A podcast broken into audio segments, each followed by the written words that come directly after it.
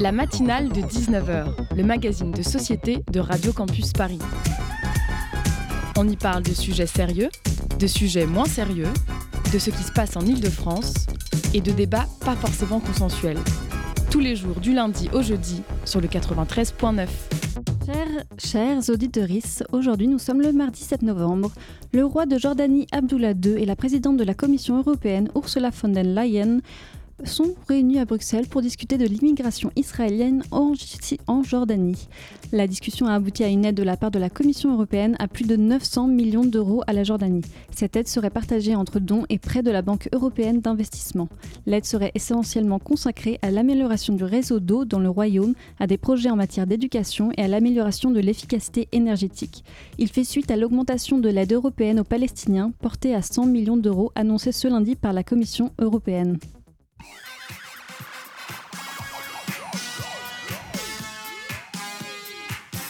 Et ce soir, nous parlerons du projet de loi immigration avec Marie-Laure Basilien-Guinche. En seconde partie d'émission, nous allons discuter avec des étudiants en Master 2 de cinéma documentaire qui projettent leurs travaux avec Rania Bazad. Nous accueillerons aussi deux chroniques de Sylvie Agribet et Sébastien Petit.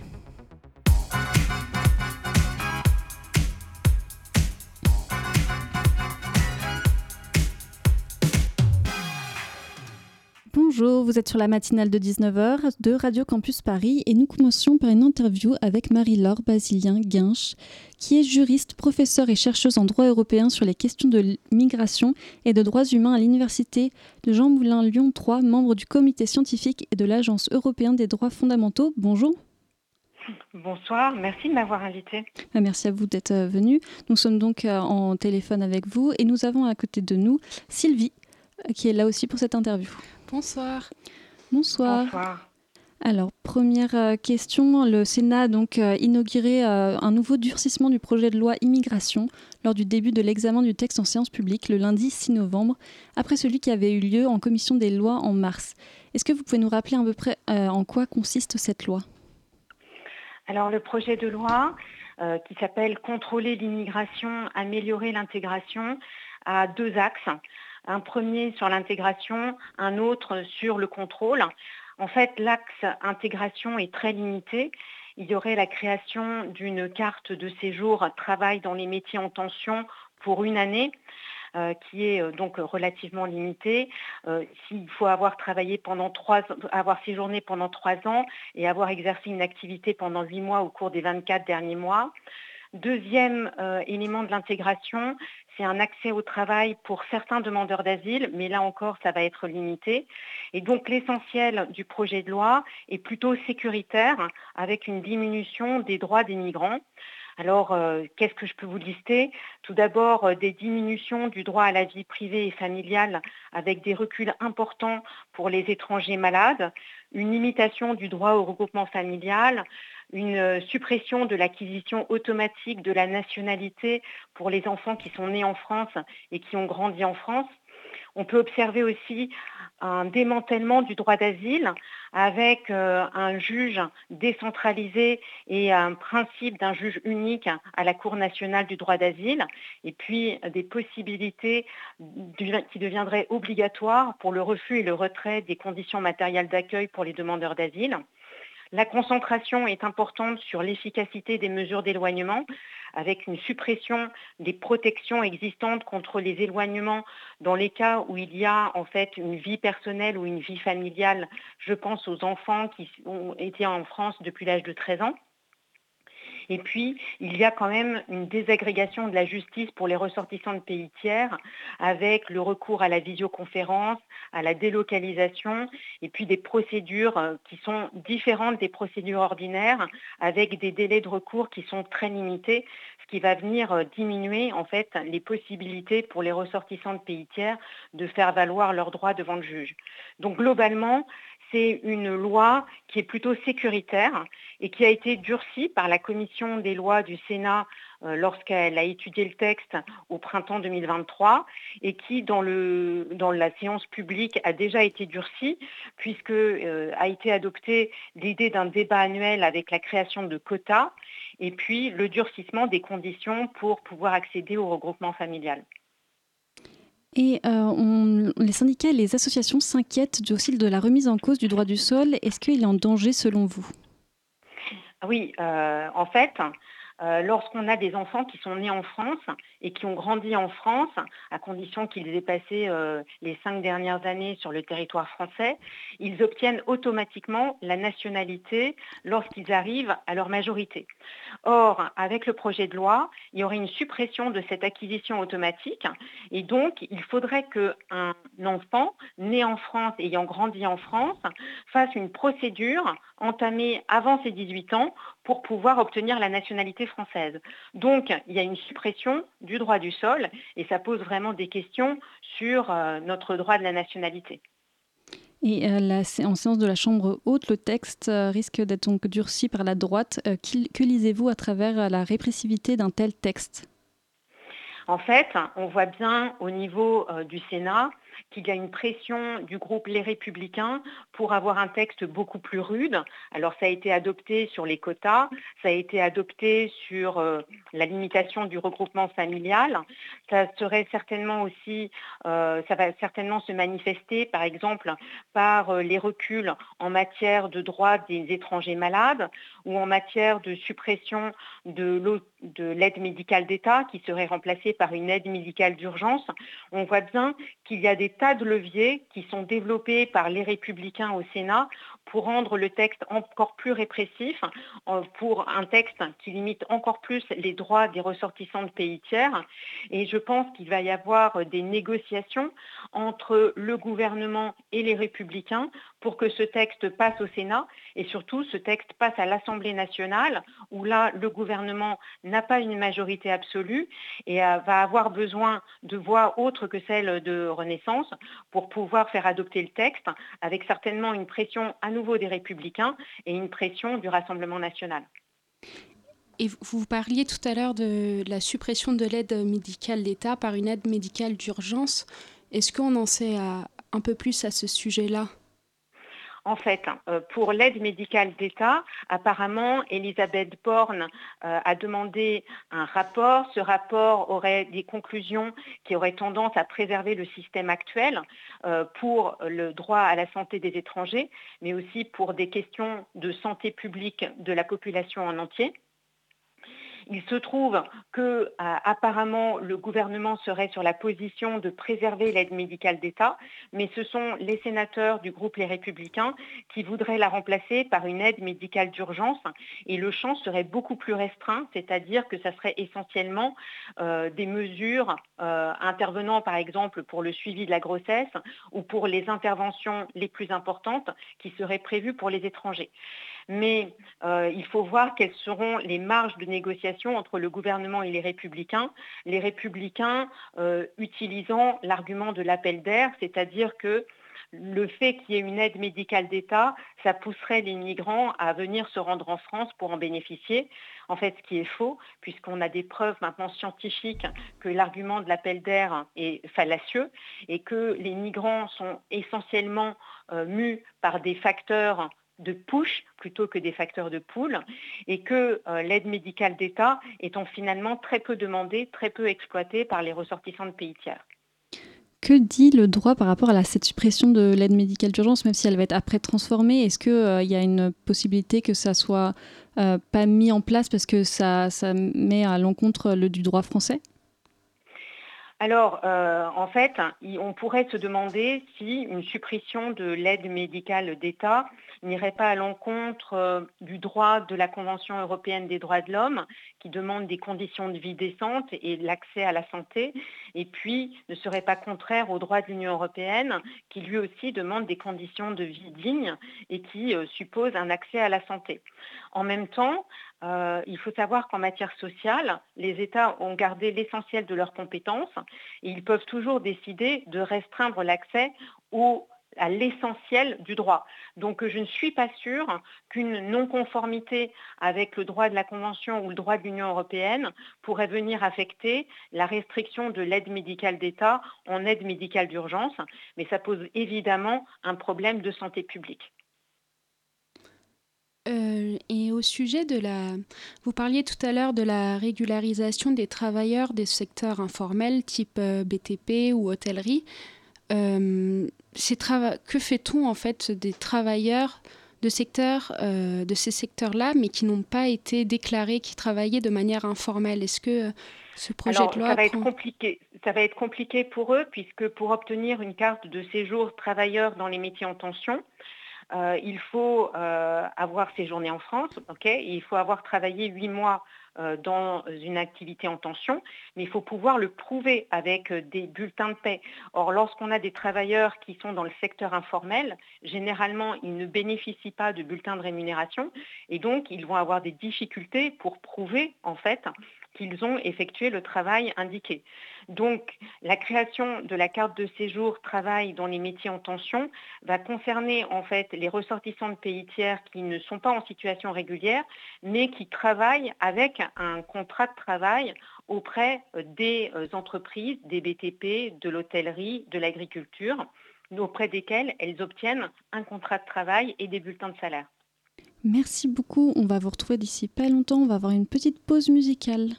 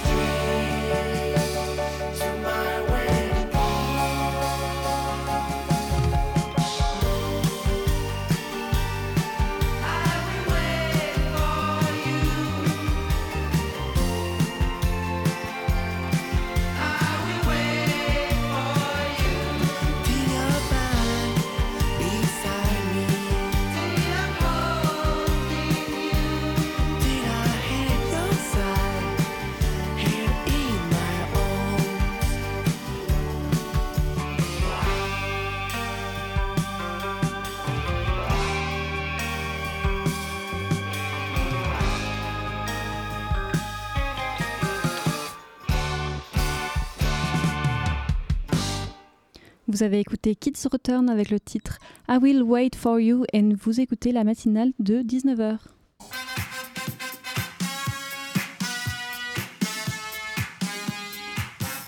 Nous sommes toujours en compagnie de Marie-Laure. Nous sommes toujours en compagnie de Marie-Laure Basilien-Guinche et Agathe. Et avant la pause musicale, nous avons parlé donc de cette loi immigration. Nous venons aussi d'avoir, euh, qui vient d'entrer, euh, euh, Agathe qui vient d'entrer aussi dans le studio. Et on a aussi Sylvie. Alors on voulait juste reprendre, euh, vous revoir un peu au niveau de votre expertise. vous avez fait partie du pôle juridique Micrugroup du réseau Terra Travaux des recherches sur les réfugiés et l'asile et euh, comment on peut se demander comment se positionne la loi française aujourd'hui par rapport aux législations européennes au sujet de cette immigration? Et peut-être est-ce que vous pouvez nous rappeler les différences juridiques entre immigrés, étrangers et demandeurs d'asile? Pour y voir un peu plus clair. Bon, alors un étranger, c'est un, ressortissant d'un État euh, qui n'est pas l'État national.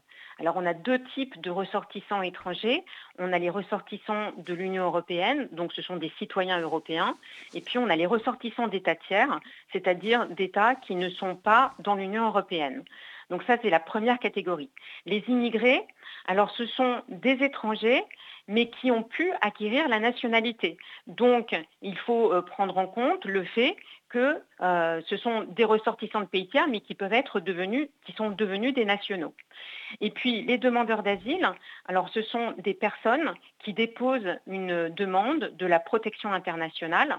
La protection internationale, c'est lorsqu'on euh, fuit une menace ou une persécution et que l'on se euh, rapporte à la Convention de Genève de 1951 et lorsqu'ils demandent cette protection internationale, on peut leur attribuer soit la protection internationale, c'est-à-dire le statut de réfugié au sens de la Convention de 1951, ou bien une protection subsidiaire. C'est une protection un peu moins forte s'il y a des menaces sur la liberté et la sécurité dans le pays d'origine. Et ces personnes qui bénéficient de la protection sont considérées comme des réfugiés au sens du droit national. D'accord. Et pour revenir à la question euh, juste d'avant sur euh, comment en fait le, droit européen peut aussi euh, changer cette réforme, enfin, je veux dire cette, cette loi? Alors, normalement, le droit français doit être en conformité avec le droit de l'Union européenne. le droit actuel a quelques cohérence avec le droit de l'Union européenne, mais il faut savoir qu'au niveau de l'Union est en ce moment à l'examen le pacte européen sur la migration et l'asile, avec de nombreux règlements et une directive. Et c'est particulièrement important puisque ce pacte va certainement être adopté avant la fin du printemps 2024, avant les élections européennes de 2024, et qu'ensuite, il faudra l'appliquer en droit français. Donc ça nécessitera certainement une mise à jour de la loi française en matière d'immigration et d'asile. Donc peut-être que cette loi est une loi qui n'était pas nécessaire vu qu'il y aura des modifications législatives à opérer pour se mettre en conformité avec le droit de l'Union. Aujourd'hui a été reporté le vote de l'article 3. Le ministre de l'Intérieur avait notamment à ce sujet précisé qu'il s'agissait d'une question d'intérêt général. Et lors de son interview au 20h de TF1, a prononcé une phrase qui avait fait couler beaucoup d'encre. Les Français, les Français veulent pouvoir accueillir la nounou, le serveur du restaurant, et ils veulent pouvoir éloigner les délinquants. C'est ce que veut ce texte, être plus dur contre les étrangers délinquants, tous les expulser, et même comprendre qu'il y a des personnes qu'on demande de régulariser. Déjà, pouvez-vous nous rappeler euh, à nos auditeurs en quoi consiste l'article 3 mais aussi cette phrase ne fixe-t-elle pas et même banalise une image genrée et raciste du bon et du mauvais immigré? Alors, euh, l'article 3, c'est euh, ce qui correspond à ce que j'ai déjà mentionné auparavant sur la carte de séjour travail dans les métiers en tension. On sait que les métiers du care, les métiers de l'hôtellerie, les métiers du BTP, les métiers de la restauration, les métiers de l'agriculture sont des métiers qui sont en tension. On manque de main-d'œuvre en France pour assurer les emplois nécessaires. Et donc, l'idée est de euh, permettre une régularisation des travailleurs de ces secteurs. Mais on voit bien que euh, la présentation laisse entendre qu'on aurait des mauvais migrants et qu'on aurait des migrants délinquants. Et on voit vraiment ça dans le projet de loi avec une insistance particulière sur euh, l'amélioration de l'efficacité des éloignements, avec la prise en compte des comportements constituant une menace grave pour l'ordre public, la prise en compte des condamnations pour une infraction passible de 5 ans d'emprisonnement ou alors les euh, infractions euh, passibles d'une peine de plus de 5 ans d'emprisonnement. Il y a vraiment une concentration en fait sur l'association entre migrants délinquants voire terroristes qui me semble poser problème parce que c'est une vision très raciste et très xénophobe des ressortissants de pays tiers. Notamment sur euh, ces questions d'image, on peut parler des personnes immigrées mineures qui sont euh, au cœur du texte? Alors, les euh, personnes immigrées mineures sont euh, intéressées par le texte. D'abord, pour ce qui concerne la suppression de l'acquisition automatique de la nationalité pour les, les, enfants nés en France et ayant grandi en France de parents étrangers. Donc, la suppression du droit du sol.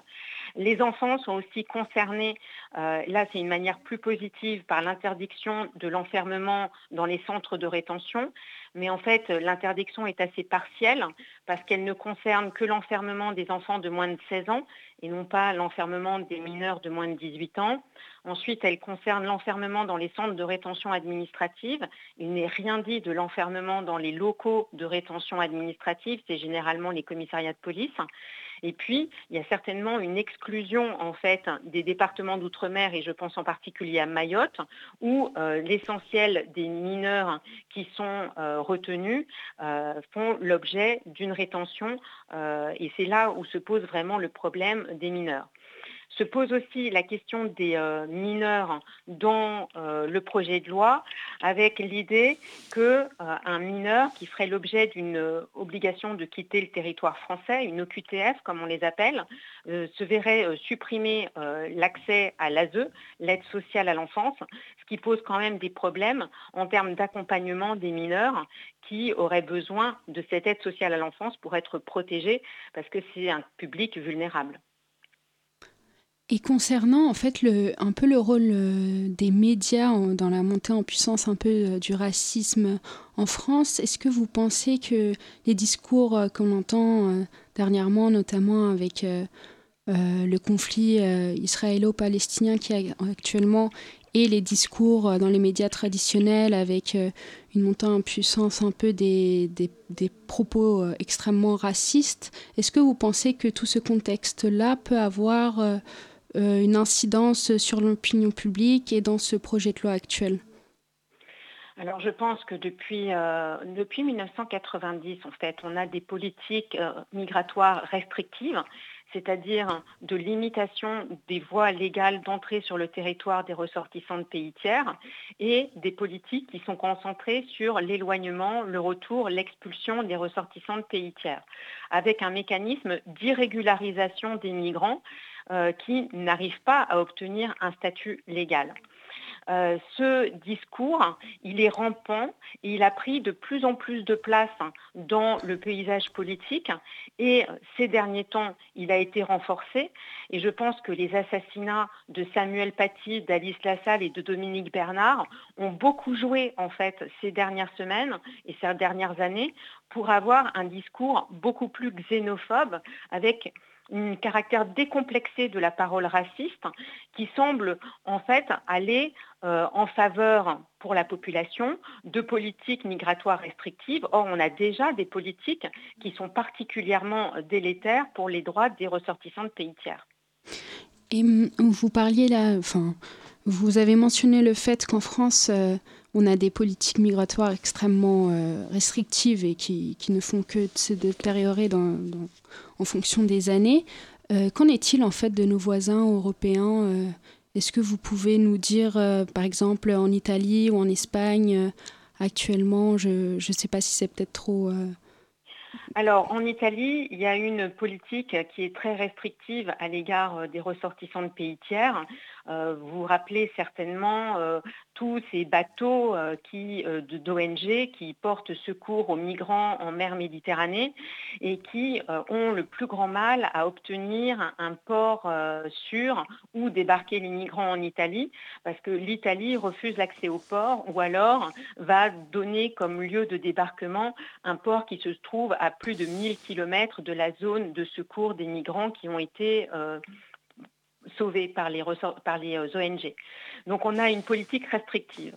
On voit aussi cette politique restrictive qui s'affirme avec par exemple l'accord qui a été signé entre l'Italie et l'Albanie où l'idée serait pour l'Italie de renvoyer en Albanie des demandeurs d'asile pour que leur demande d'asile y soit étudiée. Il y aurait des centres devant accueillir 3000 demandeurs d'asile qui seraient créés en Albanie.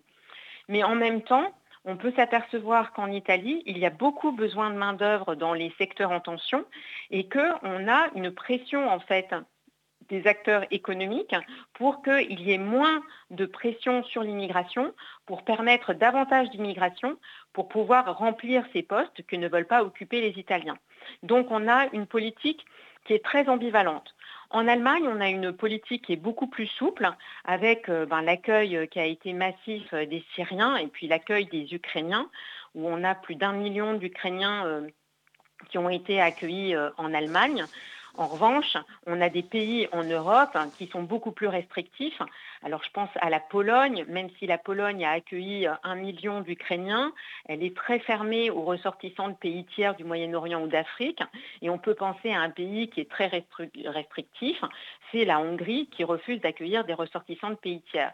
Donc on a en fait un paysage européen euh, très diversifié mais je pense qu'entre tous les États européens, il y a un même accord pour empêcher les migrants d'arriver sur le sol de l'Union européenne, quitte à violer les droits fondamentaux des migrants, qui sont pourtant reconnus par les instruments internationaux et régionaux de protection des droits. Est-ce qu'on peut faire un parallèle avec euh, ce qui se passe en ce moment en Israël et euh, ce texte de loi qui, qui essaye de passer? J'ai du mal à, faire le parallèle avec ce qui se passe euh, entre le Hamas et Israël et le projet de loi, si ce n'est que euh, on peut avoir une peur en fait qui est distillée à l'encontre des étrangers, qui peut avoir des répercussions xénophobes et une hostilité majeure à l'égard de ces étrangers qui peut nourrir des projets de loi avec une réduction des droits fondamentaux. Vous parliez euh, juste avant de l'incidence euh, économique. Euh, justement, les projets de loi comme celui-ci sur l'immigration sont justement justifiés par une protection du travail. quel est ce parallèle entre dialectique protectionniste et justement ce besoin de main-d'œuvre dans les métiers en tension? Alors, on a un besoin de main-d'œuvre étrangère en France. Euh, mais on a beaucoup de mal à faire accepter que euh, les, euh, permis de séjour puissent être accordés aux ressortissants de pays tiers parce qu'il y a une approche, on pourrait dire, de racisme systémique à l'égard des migrants qui fait qu'ils ont énormément de difficultés à obtenir un droit au séjour. Donc on a une difficulté qui se pose ici sur la légalité du séjour des ressortissants de pays tiers pour exercer un emploi.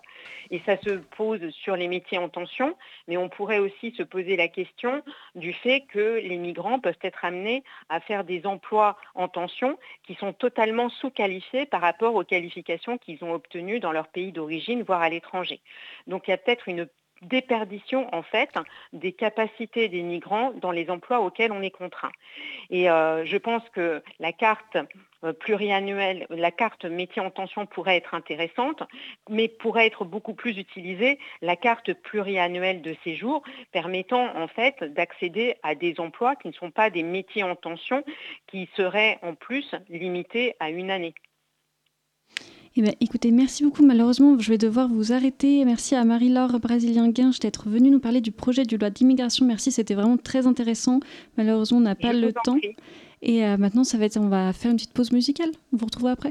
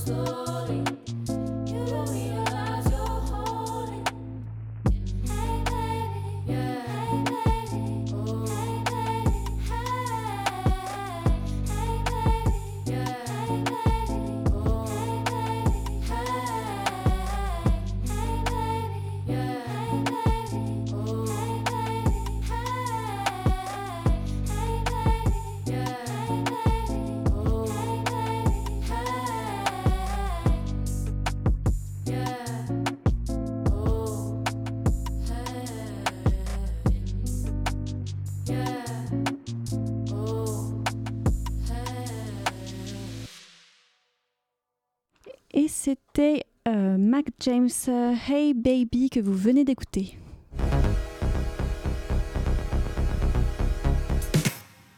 Et c'est maintenant la chronique de Sylvie. Euh, pour cette fin d'émission, nous retrouvons donc Sylvie qui va nous parler ce soir du scandale des faux positifs en Colombie. Mais en fait, que signifie cette expression?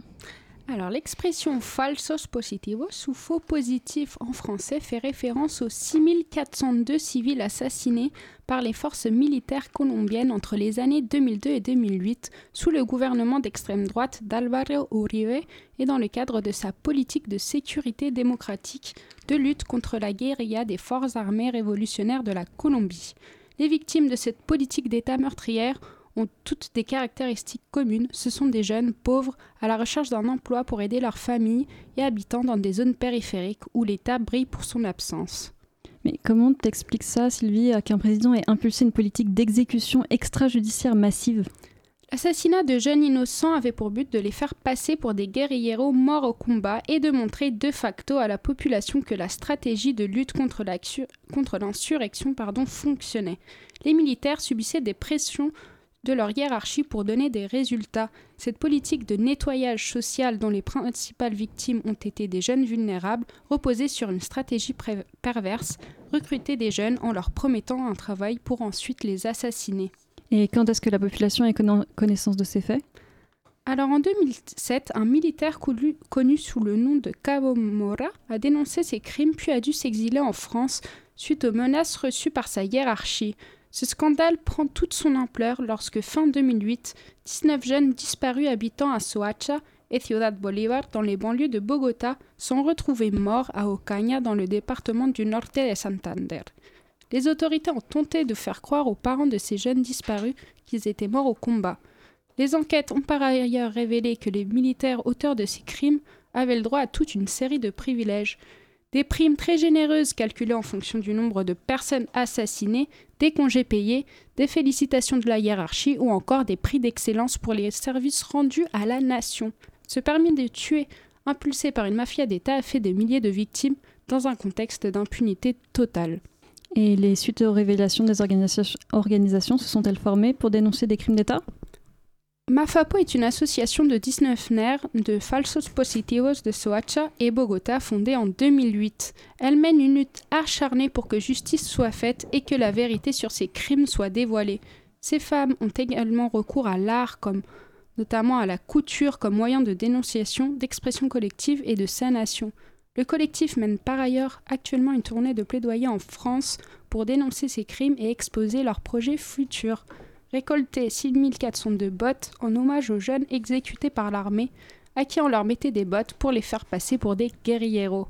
Enfin, avec la collaboration du ministère de la Culture et de la mairie de Soacha, l'association Mafapo a, a annoncé la construction prochaine à Soacha d'un monument en hommage aux 6402 jeunes disparus. Et l'État colombien a-t-il demandé pardon pour ces crimes contre l'humanité? Le 3 octobre dernier, le ministre de la Défense colombien Ivan Velázquez et le président de la République Gustavo Petro, lors d'un acte public à l'emblématique Plaza Bolívar dans le centre de Bogota, les deux ont demandé pardon aux familles des 19 jeunes assassinés par les militaires. Mais pour le maire de Mafapo qui était présent lors de cet acte, l'ex-ministre de la Défense Juan Manuel Santos et l'ex-président de la République Alvaro Uribe qui ont orchestré ces assassinats sont les principaux responsables de ces crimes. Leur lutte ne s'arrêtera pas tant que vérité, justice et réparation ne soient pas rendues à toutes les victimes d'exécutions extrajudiciaires. Merci beaucoup Sylvie pour cette chronique très instructive et on va directement passer à une deuxième chronique euh, avec la chronique de Seb, une chronique plutôt humoristique pour le coup. Et oui, euh, Rosalie, ce soir, c'est ma 13e chronique. Et comme je n'ai pas eu l'occasion de le faire pour Halloween, je vais vous raconter une histoire vraie qui fait peur et qui a eu lieu très récemment. Nous sommes dans la nuit du 28 au 29 octobre. Non mais pas maintenant, là je suis au courant qu'on n'est pas dans la nuit du 28 au 29 octobre, merci pour l'info. Je jette encore de temps en temps un coup d'œil à la date du jour par curiosité. C'est parce que je raconte l'histoire du passé mais au présent. Enfin, je veux dire, l'histoire a lieu au passé, mais je la raconte au présent. Je la fais en mode vieux, quoi, pour que ce soit captivant. à ce moment-là, je rentre dans l'épicerie de la Grand Rue. Bon, ça s'appelle le présent antérieur, figurez-vous. Non, je rigole, j'en sais rien en vrai. Euh, je voulais frimer, mais j'ai aucune idée de comment ça s'appelle. Donc, nous sommes dans la nuit du 28 au 29 octobre. L'histoire se déroule il y a fort longtemps, en l'an 2023. Et elle nous emmène très loin, puisqu'elle se déroule en France, un pays lointain d'Europe dont vous avez peut-être déjà entendu parler quelques fois si vous vous intéressez vraiment aux secrets méconnus du globe terrestre. Vous me dites si j'en fais trop. Hein.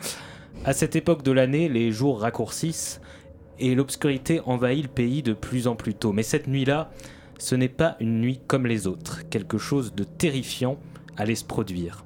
Un événement d'une ampleur exceptionnelle qui survient grand minimum une fois par an et grand maximum une fois par an. Si j'en crois mes déductions, sauf erreur de ma part, nous sommes donc sur un événement qui arrive en moyenne, si on arrondit, exactement une fois par an. Il est 2h59 du matin. La porte est entr'ouverte. Moi, je sais pas quelle porte, mais à un moment, fallait bien que je rajoute une ou deux portes entr'ouvertes dans mon histoire pour qu'on ait la pétoche. Donc, faites pas les gens qui ont besoin d'informations additionnelles sur tout ce qui est porte au milieu des histoires. Elle est entr'ouverte, c'est tout. Euh, on va s'en remettre.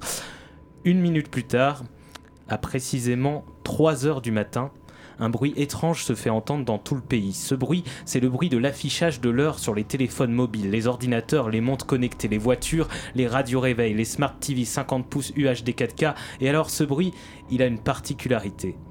C'est qu'il n'en fait pas de bruit. Donc j'aurais pu vous raconter quelque chose comme à l'entente de cette manipulation sinistre du temps prenant possession des appareils, tout le monde se réveille en sursaut, hurlant d'effroi, sauf qu'en fait tout le monde roupille sec et il se passe que de. L'heure n'affiche pas 3h00 comme prévu. Non, non, non, non, mes petits cocos. Elle affiche 2h00. Alors, sur le moment, oui, il ne se passe pas grand-chose, mais c'est quelques heures plus tard que tout va basculer. Il est 10h du matin et la lumière de la journée a commencé à percer à travers les rideaux. Tout semble paisible, mais dans l'univers sombre et cauchemardesque des pages Facebook publiant des contenus humoristiques, mais dont le nom n'a aucun rapport avec, un sombre rituel se met en place une synchronisation de l'horreur. Les pages destination vicenne et équilibré.com ou je pense à toi, ma sœur, avec des majuscules à tous les mots, on sait pas pourquoi, ou encore l'incontournable Météo Dordogne-groupe officiel et d'innombrables autres pages au nom incongru, toutes semblent avoir été touchées par une sinistre malédiction. À l'unisson, comme si elles avaient scellé un pacte infernal, elles se lancent dans une campagne de contenu claqué au sol. Les publications sur On dort plus ou on dort moins, les gars, MDR se multiplient, inondant les fils d'actualité de leurs abonnés, submergeant la toile. Est-ce qu'on gagne, est gagne ou est-ce qu'on perd une heure de sommeil résonne leur rire malsain. C'est comme si toutes ces pages, touchées par la grâce de l'humour décapant, étaient convaincues d'avoir découvert la blague du siècle. En effet, il faut savoir que le passage à l'heure d'hiver est un calcul mathématique d'une telle complexité qu'il fait sauter tous les neurones un par un. Dans la vie de tous les jours, on sait faire des calculs de tête, des multiplications, des produits en croix, mais alors pour comprendre que si on passe de 3 heures à 2 heures, on gagne une heure, notre, notre intelligence se met soudainement en RTT et en un clin d'œil, on se met à partager un grand point commun avec les pelles à tarte, à savoir être complètement con. Et donc, les plaisanteries se, répondent, se répandent de partout, infectant les esprits des internautes, les forçant à mettre des likes et des émojis morts de rire à tout va. Pris au piège, il se pose alors une seule question. Une seule Y a-t-il un moyen d'échapper à cette invasion macabre, ou bien sommes-nous condamnés pour l'éternité? Alors la prochaine fois que vous noterez la présence d'une porte entr'ouverte dans une histoire, souvenez-vous que malgré les apparences, elle peut être aussi le seul moyen d'échapper au théâtre d'une tragédie numérique. Merci beaucoup Sébastien. J'ai eu peur que tu me parles des commentaires first. Je crois que ça, ça m'aurait fait trop frissonner. ça aurait été un peu trop pour moi. Mais merci. Donc, bah ouais, non mais c'est comme ça. Merci beaucoup et on va lancer la pause, petite pause musicale.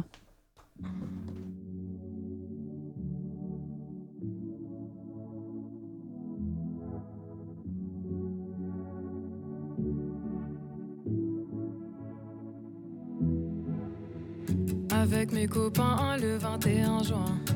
Bord de la rive, canal parisien. Ça paraît simple, les soirées indistinctes. Je savais déjà 15 fois la même chose. Je conçois la symbiose entre moi et un garçon de premier choix. Donc je dis bonsoir. Tes yeux sont si noirs que j'y aperçois mon espoir. Tout ira bien si tu me donnes de l'espace. Moi pas vouloir m'engager, mais moi pas pétasse, pas pélo, c'est ton car. Dans ton bras, tes pendants, je ne veux pas. Mes penchants sont trop graves, tes bouchons, l'advocate me rend folle. L'aromate de ton cou et tes rois. Je dis bonsoir, j'ai croisé des hommes par milliers ce soir. Je dis, je dis, je dis, je dis bonsoir. J'ai choisi celui que je ramène chez moi.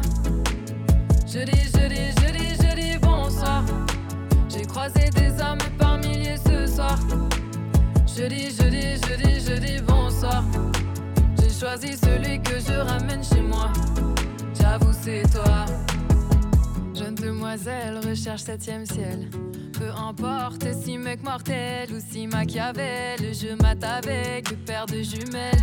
Je vois tes faits, c'est mon choix est fait, basé sur les faits et bien sur les faits, oui d'effervescence. Demain je regrette, c'est mon grès, j'ai senti l'ivresse, descends je me lève, silence sinon se réveille, bel ange je rêve, décidément je me teste et l'expérience est mère de sagesse et merde, je m'envoie en l'air, je pense oui je suis dans l'air du temps. Je pense oui, je suis dans l'air du temps. Je pense oui, je suis dans l'air du temps. Je dis bonsoir. J'ai croisé des hommes par milliers ce soir. Je dis, je dis, je dis, je dis bonsoir. J'ai choisi celui que je ramène chez moi. Je dis, je dis, je dis, je dis bonsoir. J'ai croisé des hommes par milliers ce soir. Je dis, je dis, je dis, je dis bonsoir choisis celui que je ramène chez moi. J'avoue, c'est toi.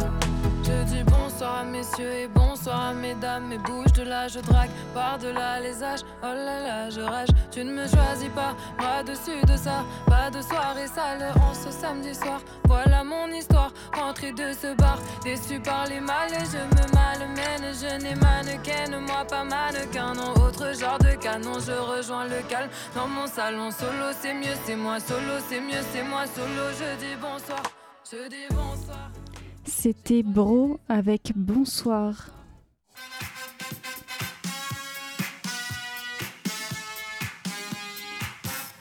Et tout de suite, une chronique, une série documentaire en quatre épisodes. On a déjà diffusé les deux premiers qui étaient réalisés par Marie Valentin et Garant de CELAB. C'est une série documentaire euh, pour euh, parler des conséquences sanitaires et sociales de l'agriculture intensive. C'est tout de suite. J'ai compté trois porcs par personne. Trois porcs? Pourquoi on n'a pas de tracteur? Tu veux te lancer dans l'agriculture maintenant? Le, légume. Est-ce que vous avez dit gratin T'enfiler les OGM, les pesticides, les prions et compagnie, mais vas-y Je vois pas le rapport avec la Bretagne. La Bretagne est la première région agricole de France. 12% de la production brute standard nationale est bretonne et plus de la moitié du territoire est consacré à l'agriculture. La région est également première pour la production animale. Mais le modèle intensif actuel, mis en place depuis la fin de la Seconde Guerre mondiale, pose question. Algues vertes, nitrates, sols morts et rivières polluées sont autant de conséquences directes d'un secteur qui épuise les sols et les femmes et les hommes qui les travaillent.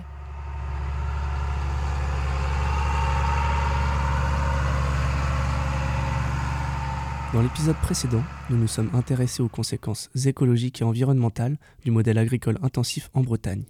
Dans ce troisième épisode, nous allons nous pencher sur les conséquences physiques et psychologiques de ce modèle sur les agricultrices. Michel Bénard est président du collectif de soutien aux victimes des pesticides de l'Ouest, un collectif fondé en 2015. Donc ça a démarré en 2015 lors d'une émission de Inès sur France Inter qui racontait euh, ce qui s'était passé dans la plus grosse coopérative bretonne à l'époque, qui s'appelait Triscalia, maintenant qui s'appelle Eureden, où des salariés de la coopérative ont été intoxiqués dans un stockage de céréales par euh, un pesticide interdit à l'époque. Pour faire simple, on s'est constitué en association en avril 2016, où on s'est fixé comme objectif, euh, disons ultime, enfin comme la motivation de tous les gens qui adhèrent à l'association, c'est l'interdiction des pesticides de synthèse en agriculture et, partout. Et euh, donc ça, c'est la motivation profonde de, tous les gens euh, qui participent à la vie de l'association. Et euh, très concrètement, notre action, c'est d'abord, c'est accompagner les professionnels. Les professionnels, ça veut dire les gens qui ont utilisé des pesticides, ça veut dire d'abord les paysans, mais c'est aussi les salariés des espaces verts des communes, c'est les salariés de coopératives, c'est les paysagistes. Les accompagner dans la démarche de reconnaissance en maladie professionnelle euh, pour les maladies liées aux pesticides. On va y revenir après dans le détail. Et le deuxième axe, c'est la protection des riverains. Parce que les gens qui utilisent les pesticides dans les champs, ils contaminent les gens qui vivent euh, autour des, enfin, dans l'espace des champs, dans leur maison. Voilà. Donc ça, c'est nos deux axes de, très concrets de travail.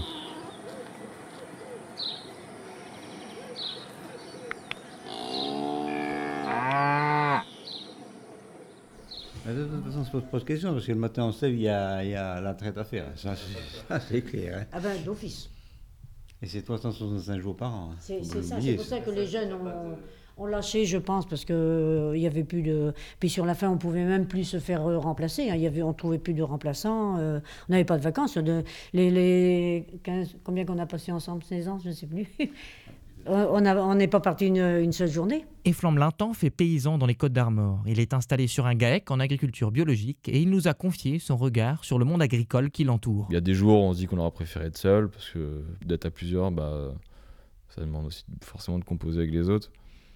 Avec euh, des, voilà, on a vécu aussi des moments difficiles euh, du fait d'être à plusieurs. Après, euh, je pense que c'est aussi une idée un peu tronquée de se dire qu'il y a les grosses fermes, les gens sont seuls Enfin, tout du moins, c'est encore un peu vrai, euh, ça l'est de moins en moins, mais euh, en fait, c'est une partie de la main-d'œuvre euh, qui est non comptabilisée. En fait, c'est souvent de la main-d'œuvre familiale. Faut pas oublier que finalement, aujourd'hui, beaucoup de jeunes qui s'installent comptent encore sur leurs parents pour au moins 10 ans alors qu'ils sont déjà en retraite. Donc, ils sont pas seuls. Parce que seuls, moi, je connais pas beaucoup au final qui sont seuls, seuls. Et après, c'est juste que c'est pas comptabilisé, et puis c'est qu'ils sont, ils ont pas d'associés, on va dire, mais c'est pour nous ça, ça nous paraît euh, enfin c'est la clé en fait de l'agriculture de demain. C'est si on veut produire euh, mieux avec moins d'énergie il faut de la main d'œuvre après ça dépend sur lesquelles productions on va mais sur euh, sur des fermes en tout cas laitières on voit on voit bien que les gens qui font une carrière seuls à traire rien qu'à traire ils finissent cassés. Donc voilà. Euh, quand on a vu ça, c'est un peu compliqué de se dire euh, bah, je fais fi d'avoir vu ça, c'est pas grave, euh, je vais y aller quand même. Il y en a qui le font. après, on sait pas. quand on voit les, les hyperstructures qu'il y a maintenant, alors tant que les gens sont jeunes et qu'il y a des coups de main des parents, etc., ça va. Mais on va voir dans 10 ans, même avant, il y aura, y aura des gens qui vont qui vont forcément être cassés. On peut pas, on peut pas être sur des superstructures seuls. Enfin, c'est juste euh, impossible. Ce modèle intensif a également des répercussions sur le corps des femmes et des hommes qui travaillent la terre. Financièrement, il y en a qui n'arrivaient pas. Euh, sinon, d'autres, bah, les femmes, c'était les épaules. Toutes euh, les femmes qu'on connaît encore qui ont fait des, 30 ans, bah, à force de. Il fallait toujours laver les trayons, les retremper et tout, et brancher, et ben, c'est ils n'ont plus de tendons ça. Euh, moi, moi, bon, ça va, j'ai fait que 13 ans, donc euh, pour l'instant, ça va encore. Toi, ça va aussi, physiquement? Ça le fait. Oui. Puis on faisait, on faisait tout en commun, nous. On trayait de, tous les deux, toujours. Donc ça faisait, euh, sur 30 vaches, évidemment, ça nous en faisait 15 chacun.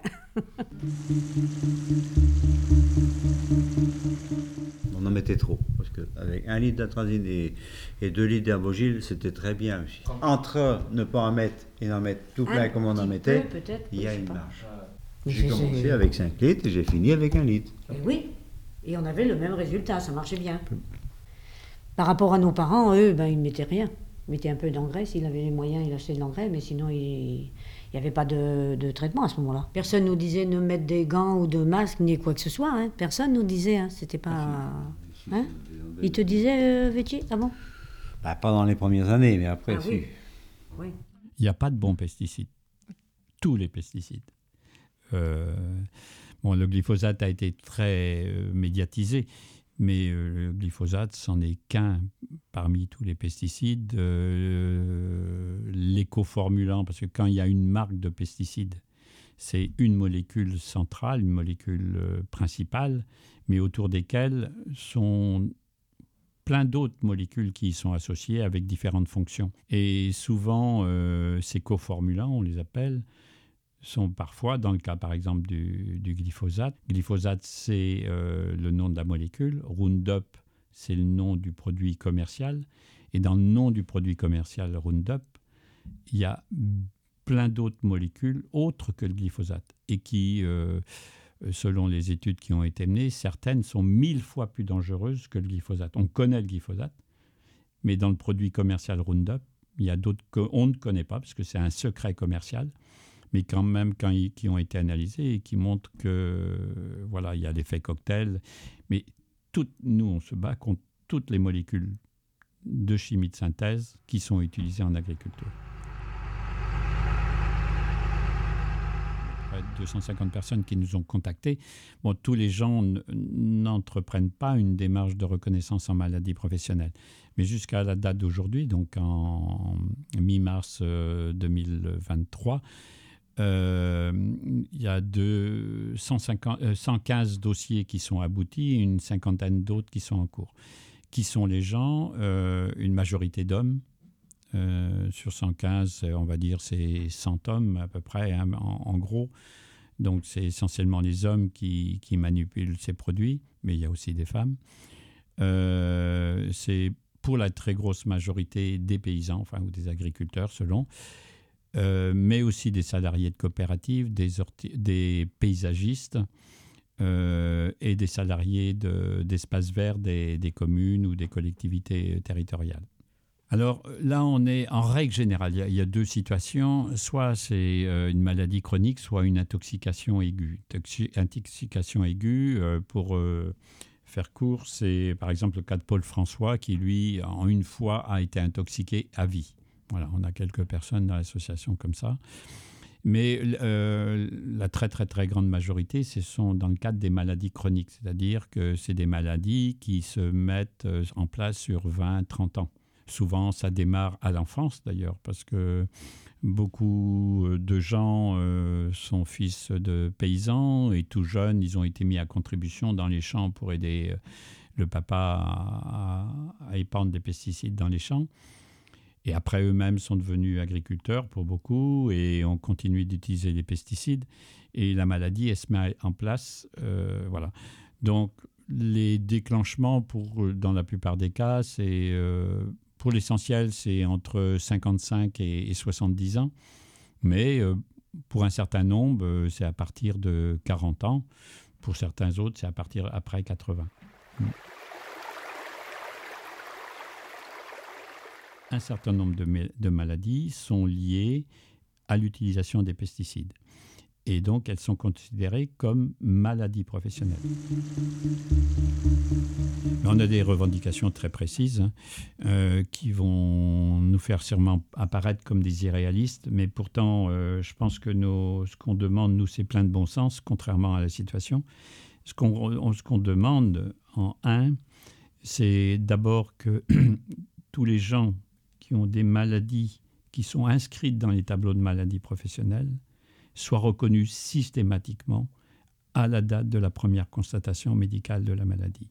Que la rente également, alors ça a des implications financières, mais euh, que la rente soit reconnue aussi dès, ce moment-là, dès le début, que les gens n'aient pas toute cette démarche euh, individuelle, solitaire, amenée pour faire reconnaître un droit. Ce qui fait d'ailleurs que euh, c'est des dizaines de milliers de personnes qui ont le droit à cette reconnaissance en maladie professionnelle, mais qui, faute d'accompagnement, faute de le savoir, faute de, de la force de pouvoir mener ces démarches, ne sont pas reconnues. Et pour nous, c'est volontaire, cette euh, non-information, ce non-accompagnement.